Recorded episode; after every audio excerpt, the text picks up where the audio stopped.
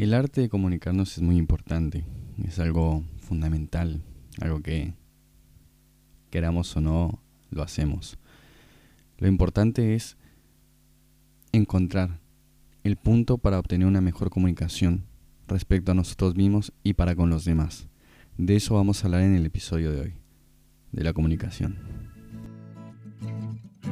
Vestigios, un podcast destinado a abordar temas de psicología, salud mental y su relación con temas de la vida cotidiana. Mi nombre es Cristian Hernández, licenciado en psicología. Sean todos ustedes bienvenidos. Vamos a empezar el episodio del día de hoy hablando de el primer axioma de la comunicación postulado por un psicólogo llamado Paul Vaslavic, el cual dice lo siguiente: es imposible no comunicar. ¿Por qué elegí este axioma? Porque me gustaría que pensemos por un momento qué quiere decir esto de que es imposible no comunicar. ¿A qué se refiere? Pensemos en que el silencio es no comunicar. El irme de algún lugar es no comunicar. ¿O por qué no se puede no comunicar? Piensen donde estén escuchando en este momento si hay un momento en que uno puede no comunicarse. Eso le quedará para tarea después del episodio que lo escuchen y, y saquen sus conclusiones. Pero bueno, ahora vamos a hablar de que al decir que es imposible no comunicarse, quiere decir que siempre va a haber comunicación. Siempre va a haber algo de comunicación en lo que decimos, en lo que hacemos en lo que no decimos, en los gestos que hacemos, etc. Sin embargo, fíjense cómo ese mismo eco de lo que no decimos habla muchísimo más. Habla por lo que pensamos, por aquello que tal vez no queremos expresar. Y eso no significa que esté mal. Es más, al contrario, en ciertas ocasiones es conveniente guardar silencio antes que emitir alguna opinión o algún comentario desafortunado, con tal de mantener viva, entre comillas, una charla, o tratar de aportar algo también interesante que al final resulta siendo contraproducente. Es así que la postulación de este axioma toma fuerza y nos queda claro que digamos o no digamos, hagamos o no hagamos, eso implica una comunicación cuando estamos frente a un otro y frente a nosotros mismos también. Tomé este axioma como un puntapié inicial para hablar de lo importante que es el tema del día de hoy en relación con los demás. ¿Por qué? Porque fíjense ustedes que han estado en una situación que hay malos entendidos por el hecho de que, que no nos expresamos bien o no nos entendemos bien o no entienden lo que nosotros queremos explicar. Porque bien ya lo dijo Lacan en una frase, usted podrá saber lo que dijo, pero nunca lo que el otro escuchó. Si yo digo voy mañana a la noche, el otro puede entender mañana a la noche es a las 8, a las 9, a las 10, pero para mí capaz que son las 11 de la noche. Entonces en eso se producen unos pequeños cortocircuitos en la comunicación.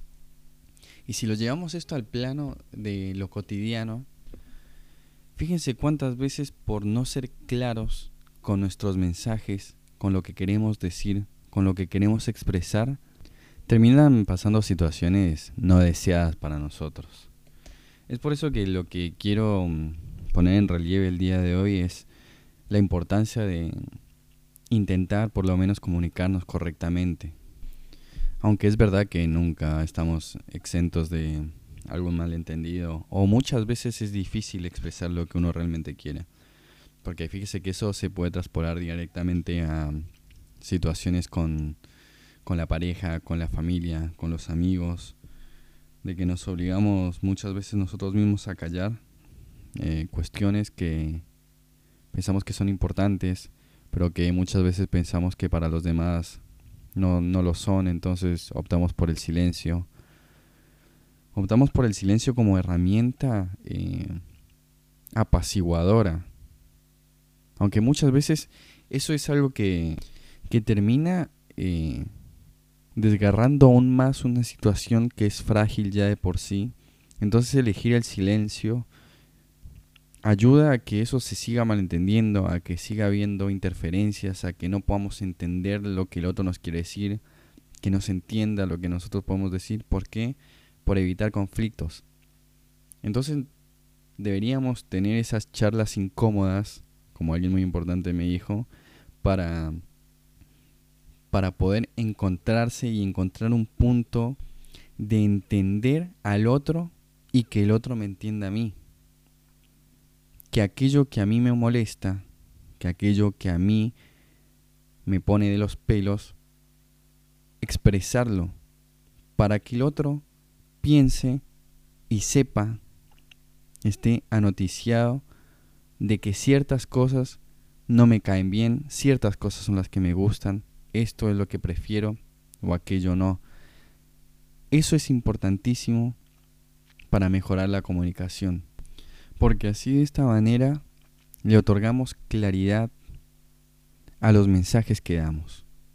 Y esa misma claridad sirve para mostrarle a las demás personas de que pueden ser claros con nosotros, de que uno está abierto a escuchar, porque así como nosotros abrimos la boca y abrimos nuestra mente para poder expresarnos de una manera más correcta, de una manera que se entienda, para que el otro pueda captar bien el mensaje con la claridad que nosotros queremos expresarlo, también tenemos que abrir los oídos.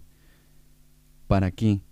Para entender o comprender al otro. Porque en un diálogo se ponen en juego dos personas. No puede ser un monólogo de una parte y un monólogo de otra. Porque entre dos monólogos el diálogo no existe. Nos vemos. Entonces, pensar en el otro, escucharlo y, e intentar comprenderlo. Y brindar esa confianza para que el otro se sienta libre de poder contarme lo que quiere. Pasa esto mucho en situaciones de pareja y ni hablar en situaciones de familia. Cuando se opta por el silencio, que no está mal, quiero recalcar esto, el silencio no está mal sino que a veces optamos por eso, como lo decía anteriormente, para apaciguar, para que mengüen las cosas. Pero muchas veces hacen falta esas charlas incómodas. Hace falta decir esta cosa incómoda que a mí me está molestando a las demás personas. Y como así ellos tienen que decir las cosas que no pueden estar de acuerdo conmigo. ¿Para qué? Para encontrar una mediación en las acciones, para encontrar un buen desenlace y un entendimiento, porque si no, estamos fritos. ¿Cuántas veces decimos no voy a decir esto porque seguramente le molesta o capaz ni da traerlo a colación? Pero eso que no se dice, eso que queda ahí en nuestra mente, después empieza a rebotar y se hace más grande y más grande y más grande. Y a veces podemos decir que es algo que no tiene importancia. Pero después si nos damos cuenta de que eso en realidad, lo que parecía no ser importante, adquiere una, una importancia relevante en nosotros, hay que expresarlo. Hay que decir, esto me molesta, esto me gusta y esto no. No solamente con lo malo, con lo bueno. Es lindo dar un buen mensaje y decir no me lo guardo porque capaz que al otro no le gusta o capaz que es una tontería. Hay que decir lo bueno y lo malo, siempre cuidando las formas, porque no es lo mismo decir algo de una manera que de otra. Y esto también es la comunicación. Esto ayuda a que nos relacionemos mejor y las cosas que pensamos salgan de una manera mucho más fructíferas cuando las decimos. Así que de esto se trató el episodio de hoy. Espero que les haya gustado. Eh, me pareció un tema muy interesante para hablarlo, para traerlo a colación. Y ya saben, pueden seguirme en mis redes, sí, punto Cristian Hernández, compartir el podcast, entrar a la página, ver los distintos posts que voy haciendo. Así que eso fue todo por el día de hoy. Nos vemos.